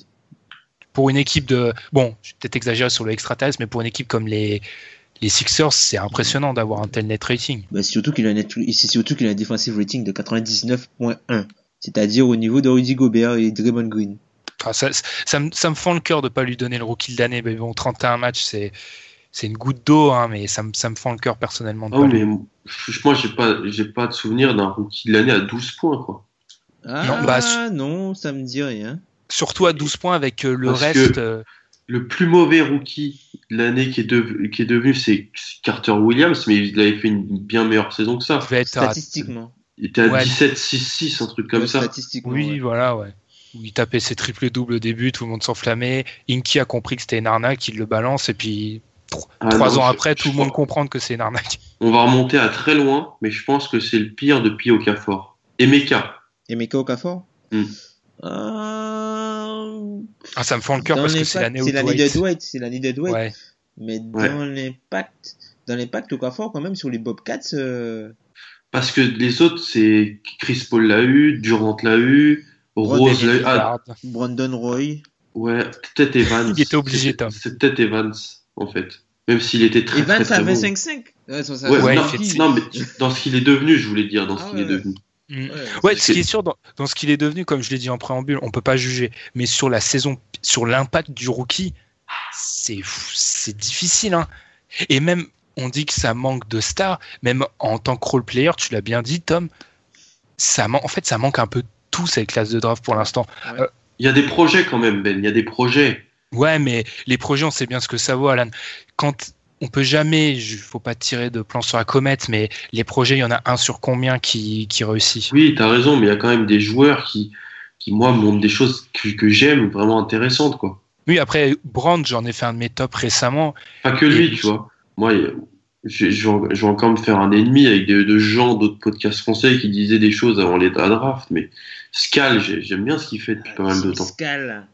Les Non, gens mais qui. non, oh non, nous appelle Pascal, Tom, il va faire un une espèce de pan panagérique sur, Non, euh, mais sur des- Scal, là, en effet. des gens qui des gens qui disaient euh, reste en NCA euh, euh, ça va te faire du bien euh, des, avec le jeu non mais des illepsies pareilles on va encore en entendre pendant deux mois ça va être affreux et Scal tu vois très bien qu'il il a du ballon Il est adapté au jeu NBA. Il- voilà, il est tellement adapté Ouais. tellement adapté au jeu NBA non, mais il a démonté bon, c'est pas très dur de démonter Phoenix mais ce qu'il leur a fait dans le dernier carton euh, La team C'était-. Tom, Ouais, Tom mais- vas-y, parle de Scal parce non, que je la, sais la que ça. team Scal, mais non, bah après, euh, même, tu vois, même Caris, Levert, enfin, c'est des gars, tu, voilà, ça fait du bien de voir ces gars-là, tu vois. Même, même One Show. Tu vois, One Show, il joue pas beaucoup, mais quand il joue, je le trouve très, très intéressant à côté de ah, Jokic. Juancho, bah, 44% à 3 points Très, très intéressant à côté de Jokic. Donc, Moi, c'est surtout Juancho, en ouais, fait. voilà. c'est euh, Juancho non mais oui on est d'accord c'est le prénom que je trouve génial.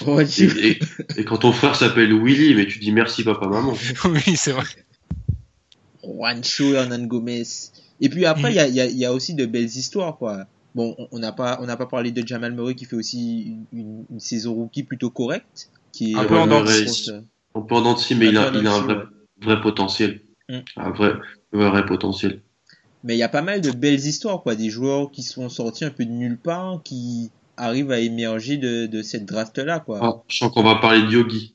Ah, un peu, voilà, Yogi Ferrell, euh, Rodney McGruder qui, qui, qui est intéressant, oui, quoi, dans son rôle.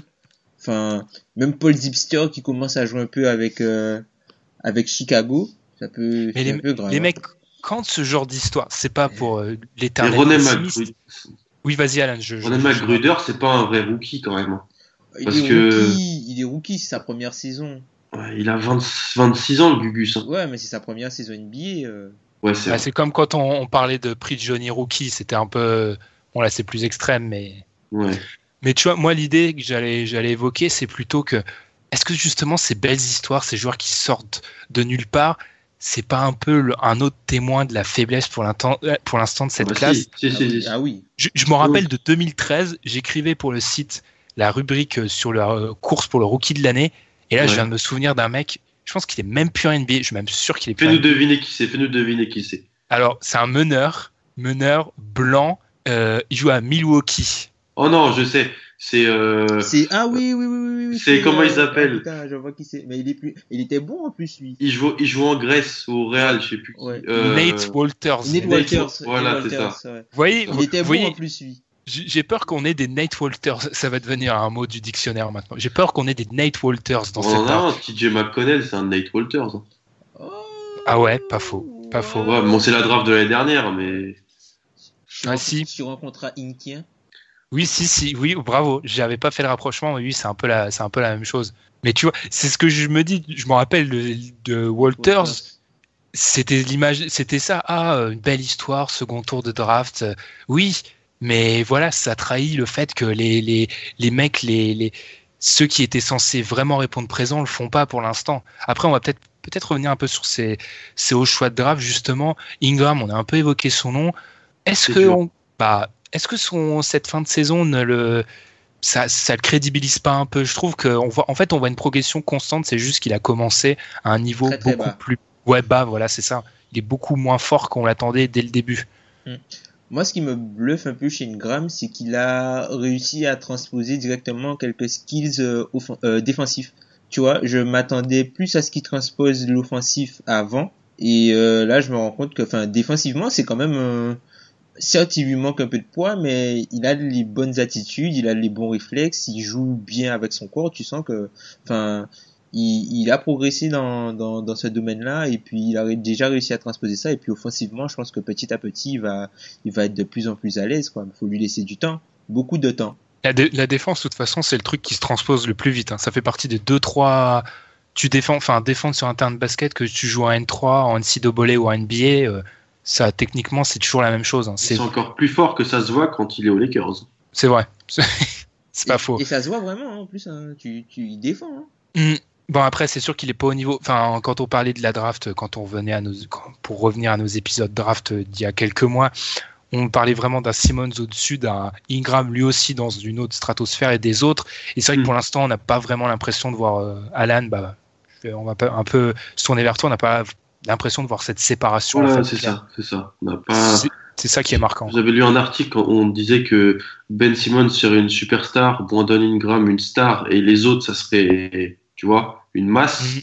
Et bon là, c'est c'est c'est pas du tout comme ça que ça se passe. Mais quand on est aux Lakers dans une première, moi franchement, j'ai beaucoup de mal à évaluer euh, les prospects des Lakers, même ceux des années d'avant, parce que je sais pas, tu vois, je- il- suffit que tu mettes un vrai meneur à côté de Russell et que tu les cales en deux, c'est plus le même joueur. Et, et là, tu pourras vraiment voir la pleine puissance de, certains joueurs, je pense. Donc, Ingram est décevant, c'est sûr, mais dernièrement, c'est mieux. Et dans cette équipe des Lakers, c'est difficile, quoi. je comprends. Après, c'est peut-être le foutoir, comme tu l'as dit, Tom, mais au moins, je trouve qu'on est. Je vais faire un peu l'avocat des Lakers. Bon, limite, on sort un peu du sujet là, mais autant ils n'ont pas trouvé leur superstar, autant ils se sont ratés sur aucun choix de draft. Et c'est c'est- Oui. pas non plus. C'est pas chose aisée de pas se rater, hein, parce que c'est une loterie la draft. Il y a aucun joueur des Lakers actuellement que tu peux prendre et te dire, ok, ce choix-là, il est raté. Non. en fait, c'est sur- surtout parce que c'est ce qu'ils ce qu'ils auraient pu prendre et qui est parti derrière, c'est révélé pas bon. Donc, euh, Mm. c'est là, où- c'est là où c'est. À part Porzi, peut-être, mais on savait pas le jour de la draft que ça allait. Ouais. Donc, sinon. Ils, ont euh, évité, ils ont évité Jalil. Hein. Tout le monde pensait qu'ils Ils- allaient prendre Jalil. Tout le monde, exactement, on pensait qu'ils allaient prendre Jalil. Je ne parlais. Ouais, voilà. Sinon, je pense que ouais, on va, peut-être conclure sur ce sujet rookie. Donc bon, une classe comme on l'a dit un peu décevante, mais il y a des. On va voir. J'avoue être un peu déçu.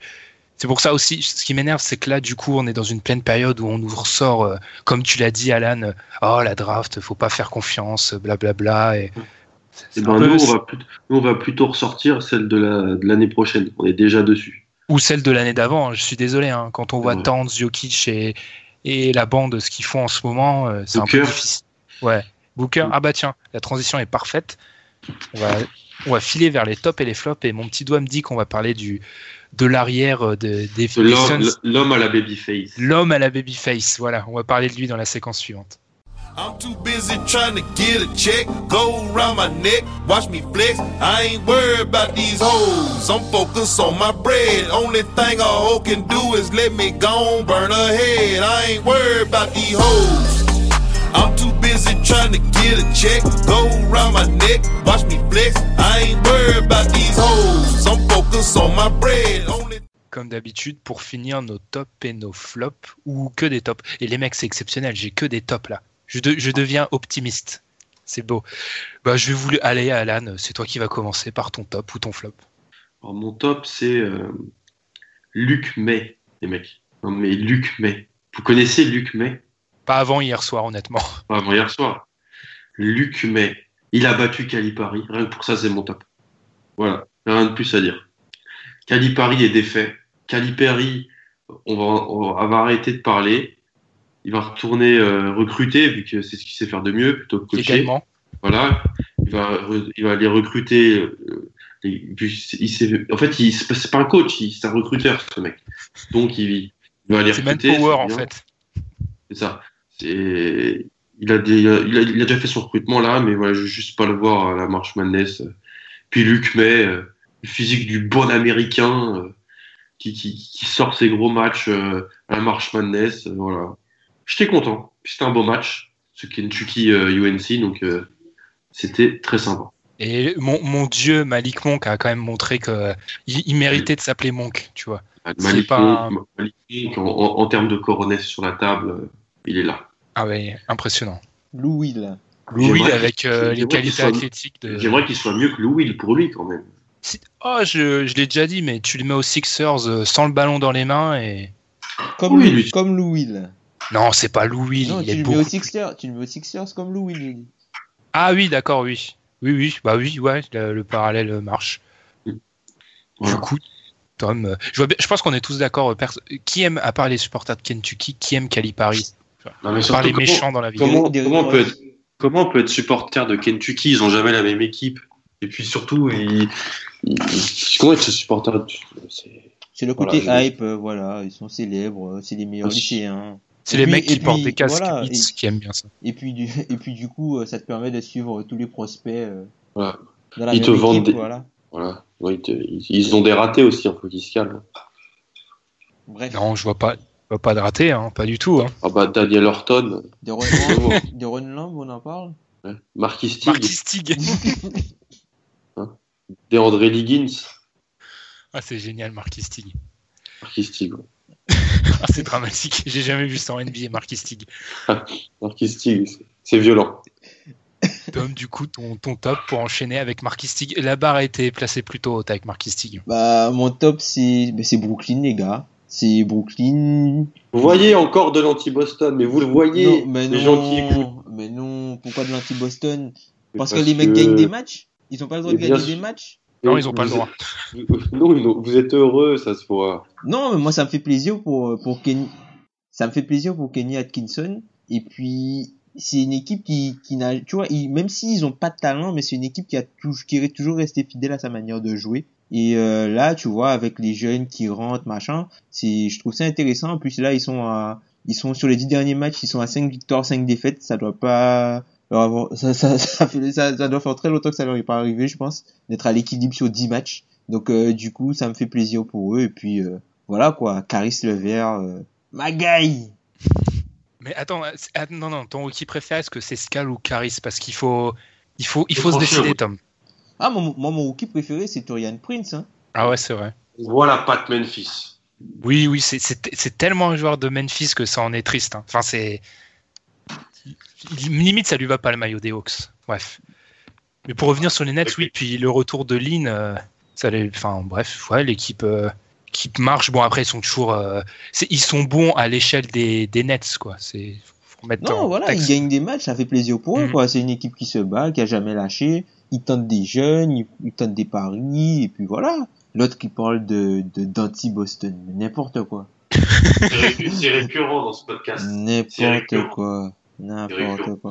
Alors, moi, les mecs, c'était bien gentil, vos petits euh, Caris Levert, euh, Brooklyn, euh, UNC. Mais moi, je vous parle de la vraie vie, les mecs. Mon top, alors j'en ai trois déjà. Mon premier, c'est Lavar Ball à First Take. Oh là Mais là, oui, non, oh attends, là là. Attendez, il y a le deuxième épisode aujourd'hui. Il y a le deuxième épisode aujourd'hui. Avec Il sa a vie- Memphis. avec Il a sa- Memphis. Avec sa démarche de cowboy.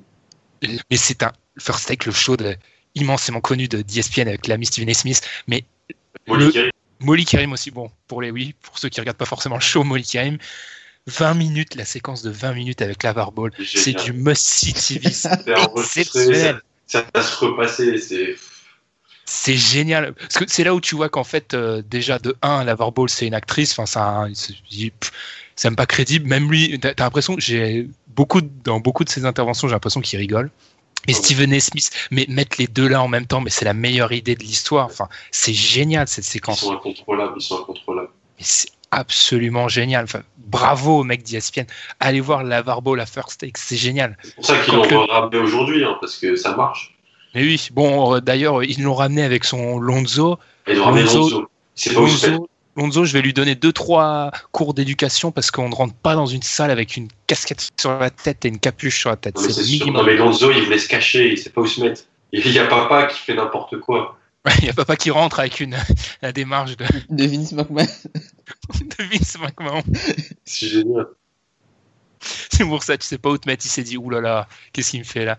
Ouais, mais non, l'avoir beau, la first take, c'est génial. C'est absolument TV. génial. Must see TV. Du coup, à toi, Alan, hein, tu peux enchaîner. Moi, mon top, euh, tout à l'heure, on parlait des, des Clippers. C'est une équipe qu'on va juger sur les, sur les playoffs et tout. Mais j'ai un gros problème, et c'est par rapport à Ben, c'est toi, on en a parlé. C'est la défense des Cavs cette année. Non, mais sérieusement. Vous avez regardé contre Washington samedi soir? Oh là là. Euh, euh, leur C'est- défense est arrivée C'est- parce c'est que je l'ai- pas vu, moi. C'est embarrassant. C'est Cleveland. C'est Cleveland. Non, mais. Alors, attendez. Donc, déjà, bon, outre qu'ils ont, que Dwall leur a mis 37 et 11 et qu'ils ont, et qu'ils avaient 71 points à la fin de la première mi-temps, je tiens quand même à dire que après ce match, ils ont le, le- l'efficacité défensive. Ils sont à la 23e place de l'NBA. Ils prennent plus de 108 points par match pour 100 possessions. Ils sont 29e depuis le All-Star Break. Voilà. Donc, euh, moi, je- on dit on va les juger en playoff. Je ne dis pas que je me fais des soucis pour eux, mais sérieux. En plus, Bogut s'est blessé, donc il n'y a plus la deuxième assise dans la raquette. Thompson est tout seul. Ils ont ramené Larry Sanders. Alors ça, je sais pas, j'attends de voir. Mais quand t'as Kai Corver, D. Will, ça peut pas défendre sur la deuxième unité. Donc, euh, franchement, euh, j'attends de voir. Je vais regarder ce soir contre San Antonio pour voir, mais bah, ce soir, demain soir, euh, hier soir plutôt, vu que vous, parce que vous entendrez ça sera demain, mais c'est pas très beau à voir. Et moi, j'aimerais juste préciser pour tous ceux qui trouvent que. Parce qu'il y en a eu beaucoup dans le. Je vais. J'anticipe, mais par rapport au sondage, je suis trop dur avec la conférence Est. Je tiens juste à préciser quelque chose. Alan t'a dit, ils sont 23e à l'efficacité défensive. Dans toute l'histoire de la NBA, il n'y a jamais eu un premier de, de conférence qui Ouais. était en dehors du top 19. Ouais. Ils sont 23e. Alors que je suis peut-être dur avec cette conférence, mais je suis désolé. Je, je remets, je remets Mais une je- couche et. Mais- et encore, c'est parce qu'elle est, en- elle est tellement pas bonne qu'ils s'en foutent en fait de la Ils n'ont pas besoin de défendre, les mecs. Ils n'ont pas besoin. Je regarde des matchs quand ils ont joué à Atlanta ou je sais plus où, ils ont pris 120 points, mais ils en ont mis 130, ils s'en foutent. Mais, mais c'est quand même. euh, je me fais pas de soucis, mais c'est quand même. euh, Sur la ligne de stats, c'est pas beau. Ils vont même même comme même dans la situation actuelle, ils tordent toutes les équipes à, à l'est. Je, je- je le pense aussi. Ça qui est un peu dramatique, mais bon, Oui. Voilà. Ouais, c'est vrai que c'est c'est dram- enfin. Bref, Ça, ça pique. Tom, hein, à, à toi du coup. Alors moi j'ai un deuxième top. C'est le tankathon. Ah. C'est serré. C'est serré. C'est vrai, qui va être le plus nul? C'est c'est serré. Quand tu vois la Phoenix et les, et les Lakers qui sont au coude à coude avec 52 défaites chacun, énorme. Enfin, les Lakers, quand on repense qu'ils étaient à 10-10 et ils sont à 21-52, bah c'est du tanking de professionnels. Et euh, Il, il se joue pas d'ici la fin de la saison parce que là, ça serait génial. non, mais franchement, là ils sont à ils sont à 52-52. Ensuite, t'as New York, Philadelphie, Orlando et Sacramento qui sont dans un mouchoir de poche, genre euh, 46 défaites ch- chacun, sauf Ra- Sacramento qui a gagné hier et qui était qui aurait pu être à 46 et avec un demi-match, t'as Minnesota en 8. Donc euh, ouais, le tankathon est, est aussi passionnant que la course euh, à la huitième place à l'ouest. Non, il se joue plus, euh, Tom. Euh, Ben. Ah, malheureux. Tu sais, c'est pour ça qu'aussi que une théorie folle, mais qui, qui grossit sur Twitter, c'est les Bulls en playoff. Parce que les Bulls en playoff, ils jouent que des, sur la fin de saison, ils jouent que des équipes qui vont, qui vont être en course pour le tankathon. Ils jouent Mais que des équipes en Bulls course en pour le mais- ah, Ah, moi, j'arrête de regarder le basket, hein, s'ils y vont. Ils, ils ont qu'un demi-match, hein. Ils ont que demi-match. ils Ils jouent des équipes comme les Knicks, les, le Magic, Philadelphie en fin de, en fin de saison. Mais ils ont qu'un Ils vont- demi, ils ont qu'un demi-match derrière Miami, hein. Non, mais Miami. Alors que Miami a un calendrier difficile. Et Détroit, ils ont tout. Ah, ça serait. Non, mais si... non, mais et encore une fois, je leur remets une deuxième couche. Je peux critiquer à Conf S, mais si une équipe comme Chicago y arrive cette année, c'est inadmissible. Et même Détroit, ben. Dans, dans tous les cas de figure, c'est inqualifiable. Même Miami, Miami a beau avoir un beau run, c'est pas normal que cette équipe-là puisse pré- prétendre aux playoffs. Ils auraient dû. Et Charlotte n'est qu'à auraient- deux matchs, hein. Charlotte n'est qu'à deux matchs de Miami. hein. Miami, ils auraient dû attendre et essayer d'être à- avoir une bonne place à la draft. C'est. Je comprends Tu, pas. tu ne crois pas à la franchise euh, drivée par Goran Dragic et Whiteside pour le titre en 2018 Non, non, je crois pas en ça. Et- Blake et je dois- Griffin. Il il devait signer Durant. Ils hein, vont signer, ils vont signer Blake Griffin. Oh là là. Bref. Alors moi j'ai encore j'ai encore deux tops. Alors j'en ai un. Je vais commencer. Je commence par le plus important. Oui. C'est mon match à C'est ta, 71 vie, points. c'est ta vie personnelle. Ouais. c'est ma vie. Non mais les mecs j'ai marqué 71 points avec Terence Ross sur Touquet. Est-ce que je pense que personnellement c'est une information de premier ordre qui intéresse tous les auditeurs. je pense. Donc c'est un match de playoff très important. Parce que faut, faut dire aux auditeurs que c'est la première fois que je rejoue à Touquet depuis une défaite en playoff terrible. Je menais la série 3-0, j'ai perdu la série. Ah oui. C'est- Ah, c'est- you blew a 3-1 lead. Ah oui. T'as fait ce qu'il s'est jamais fait. Oui, j'ai jamais, ça s'est jamais fait. je l'ai- donc psychologiquement, c'était dur. Je suis au deuxième tour des playoffs. Je commence à balancer les systèmes et là, Terence Ross, boum, 9 points, euh, trois premières possessions, je marque 71 points. Et le truc magique, c'est que Terence Ross efface Michael Jordan des, des tablettes. C'est pas génial ça Sinon, à part ça, il y a un petit match de à 70 points de Booker, mais je sais pas si vraiment, si après l'information sur Terence Ross, je sais pas si les gens euh, y accordent une vraie importance à ce match à 70 points de Devin Booker. Je sais pas vous, mais ça me semble une information secondaire après mon match à 71 points sur Touquet. Je pense que c'est. On peut passer. Non, mais sérieusement, on en parle de ce match parce que 60. Alors, je m'en fiche des, des de Avery Bradley ou Haïti qui s'est plaint. euh, Les deux se sont plaints après. Oh, ils ont joué volontairement. Un, un gamin de 20 ans Non, qui mais Ben, 70 c'est affreux. Ben, j'ai vu le match. Non, mais. C'est l'équipe de Devin Booker, genre. Il met 70 points. Même 98% des joueurs NBA, t'as beau faire tout ce qui est possible, les mettre dans les meilleures conditions, ils marqueront pas 70 points. Ah, mais il a pris des coups, coups, un coup de en chaleur. 40 shoot en plus. Tom, d'ailleurs, oui, Tom, d'ailleurs, faut en parler, ça. Tom, c'est quoi ton impression sur cette, euh, sur cette performance de Booker? Parce que autant tu peux feinter tous les auditeurs, mais moi, Alan et les membres du site, tu peux pas nous feinter sur, euh, sur Booker, Sur Baby. Face. sur Babyface. Ouais, franchement, bah, tant mieux pour eux, tant mieux pour les Suns. Hein. Moi, je suis pas fan de, je suis pas forcément fan du joueur. Tant mieux pour lui. Il est rentré dans, dans le livre des records. Il est rentré dans l'histoire de la ligue. C'est le joueur qui a marqué le plus de points au Garden dans une défaite en plus, malheureusement pour eux. Bon après, euh, ils cherchaient pas forcément la victoire, mais c'est bien, c'est bien pour eux. Mais enfin, je sais pas si tu Non, mais- dois être heureux de ça. Enfin, il faut dire que le match, était, quoi, tu le perds match était fini au bout du premier carton, les mecs. On s'en il fiche. Ouais, mais on s'en Il a fiche, marqué euh, on s'en 70 fiche. pions. Le truc, c'est qu'il il a marqué 70 points et puis l'équipe tank, donc tant mieux pour eux, quoi. Ils brillent. Ils ont euh, perdu. Ils ont perdu, donc ça va. mais c'est ce qu'ils cherchent. Voilà. Mais, mais c'est la, c'est la seule fois, on a vraiment pas, c'est la seule fois où Memphis, euh, Memphis, oulala, lapsus, où Phoenix a fait la une. Non, C'est ils incroyable. Ont fait la une, ils ont fait la une parce qu'ils ont aussi le 5 majeur le plus jeune, je crois, de l'histoire de la ligue. Ouais, c'est ça. Un truc comme ça. Tu te rends compte que leurs 5 étaient, j'ai entendu la stat, leurs 5 étaient plus jeunes que tous les 5 qui étaient encore au Sweet 16. Au Sweet NC 16. Ouais, sauf celui Mais- de Purdue, je crois. Un truc Non, comme mais, ça. non, mais Ben, attends. euh, Et ils ont, Euh, et ils ont a- pris combien? S'en fiche les mecs de combien ils prennent. C'est pas leur, ils sont pas, ils sont pas là pour être compétitifs. Ouais, j'adore, Ah ouais, j'adore le tanking experience euh, version Phoenix. Ils sont pas là pour être compétitifs. Franchement, moi j'aime leur tanking. C'est... Sauf qu'il y a toujours Alex Len. Voilà. C'était Alex Len, le vétéran du 5, là, tu vois. voilà. Non, mais alors non, là, mais moi, il y a Brad, euh, Dudley, il joue, hein. Moi, faut qu'on m'explique. Il joue, faut qu'on m'explique il va- comment, comment dans une opération de tanking où tu fais jouer les jeunes, tu fais jouer Dudley, mais pas Brandon Knight. Non, mais parce que Jared Dudley, il va trop au, il- au, au, au fast-food. Hein. Faut qu'il, faut, faut qu'il arrête. que- Hein. Tom, je pense que Brandon Knight, ils veulent absolument éviter la blessure parce qu'ils vont tenter une énième fois de leur fourguer Mais à il droite à vaut- gauche. Mais qu'est-ce qu'on va te donner pour un gars qui joue pas? Chaque fois qu'il a joué Ah non, mais saison, c'est il pas, c'est pas moi. C'est pas à moi qu'il faut dire ça parce que moi, ça fait à peu près 6 ans que je vous explique que ce mec est nul et que vous essayez de me le défendre contre vents et marées. J'ai on l'impression a, vous défendu, comprenez qu'il est on, a, on a défendu sa demi-saison à Milwaukee. Depuis, euh, Ouais, c'est on n'a ça. pas grand-chose à défendre. Je vois, oui. Je, je suis content des fois, hein, tu vois. Parce que souvent, je suis un peu le vilain petit canard et là, je suis content qu'on se rende compte que des fois, je raconte pas que des bêtises et que Brandon Knight, en fait, il est, il est fin nul.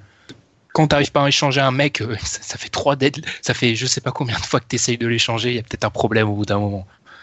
Mais bref. C'est pas faux. Et j'aime bien ce que fait Phoenix là en ce moment. Et puis Booker, ouais, 60, 70, même C'est 60. énorme. Même à, même à Touquet, c'est difficile de mettre 70 points. hein. C'est pour ça que Oui. mes 71 points de Terence Ross sont une information de premier ordre. C'est ça. C'est un- Non, mais ouais, 60... c'est impressionnant. Je euh, Il y, a des... il y a des chaînes YouTube, tu vois, qui font les, les compiles des... des highlights. Et le matin, le matin même, hein, je me réveille, je vois la vidéo des 70 points de Booker, elle avait genre 200 000 vues, alors qu'elle sortait depuis quelques heures.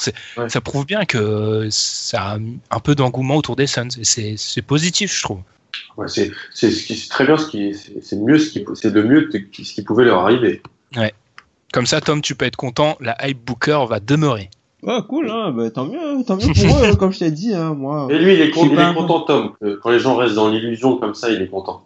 Moi, Ouais, je suis, vrai, comme je ça, suis il- pas un fan du, je suis pas un fan du joueur, je suis pas fan de son jeu, mais bon, euh, faut, faut être, euh, faut être totalement de mauvaise foi pour dire qu'il a aucun talent, quoi. Ah, Ah. si, il a du talent, il mais a, de toute il a façon, du talent, le gars, hein. C'est, juste que dit, moi, je suis pas fan de, je suis pas fan du joueur et de son jeu. Sur ce, je pense qu'on va terminer. Avant de terminer, je pense qu'on va, oui, on va revenir peut-être quelques minutes, peut-être même un peu moins que quelques minutes, sur les réponses au sondage. Alors, je voulais juste préciser, beaucoup d'entre vous ont parlé du son, en fait, comme un problème. C'est revenu beaucoup dans les, dizaines de réponses qu'on a eues. Or, ça, c'est, on est, on est conscient que le son, c'est c'est problématique. On fait de notre mieux. On n'habite pas tous dans les mêmes villes, donc je pense que beaucoup d'entre vous, d'ailleurs, l'ont précisé. Vous êtes conscient qu'il y a des problématiques derrière qui sont, qui nous limitent. On peut pas avoir la qualité de son d'un studio ou d'une grande radio nationale. On va faire le maximum. On promet pas des améliorations tout de suite, mais peut-être dans les semaines, dans les mois à venir, on va essayer de faire le maximum pour améliorer ça au niveau du son. Voilà, c'est surtout le truc qui est revenu le, le, plus souvent, le son. Et aussi ma, mon, mon désamour de l'Est aussi est souvent revenu, mais ça, j'ai déjà adressé le, le souci. hein. Je trouve ça surréaliste qu'on puisse dire que je, je suis peut-être, euh, c'est mon, Ne repars pas, Ben, ne repars pas. non, non, mais Alan et Tom le, le savent. Je, je suis du genre, euh, moi, la- mon humour, c'est plutôt dans le à coup de marteau, donc j'ai- j'aime bien insister, mais je trouve ça surréaliste qu'on essaye de défendre Ah, c'est, au char d'assaut. au char d'assaut. Voilà, c'est encore mieux dit. Je trouve ça surréaliste qu'on essaye de, de défendre cette euh, cette comédie de conférence. Bref. Sur ce, je pense qu'on n'a rien d'autre à dire. Je tiens encore à remercier tous ceux qui ont répondu au, au sondage. Et vous vous rappelez hein, l'épisode spécial avec vos questions la semaine prochaine. Voilà les questions. euh, ça, vu que c'est un peu l'épisode, un des derniers épisodes de la saison régulière, n'hésitez pas à poser des questions, peut-être bilan sur la saison, tel ou tel on a déjà quelques-unes. On va pouvoir parler de ton, ton nouvel amour. Qui Fultz. Markel Fulz, oui, je suis. La, fiche de Markel, la fiche de Markel Fulz va va arriver cette semaine. Je suis, c'est incroyable ce joueur. Il est incroyable. Ça si on peut parler un peu draft, ça sera cool sur les questions. Hmm. Enfin bref. Même si on a on a un épisode draft qui se prépare avec un Ah invité, oui, on- vrai. Ah oui, c'est on ne vrai. dit on ne dit rien. On, on laisse ça euh, tapis dans l'ombre. Bah, sur ce, on va on vous souhaite une bonne semaine, bonne semaine de NBA. Puis salut à tous. Salut.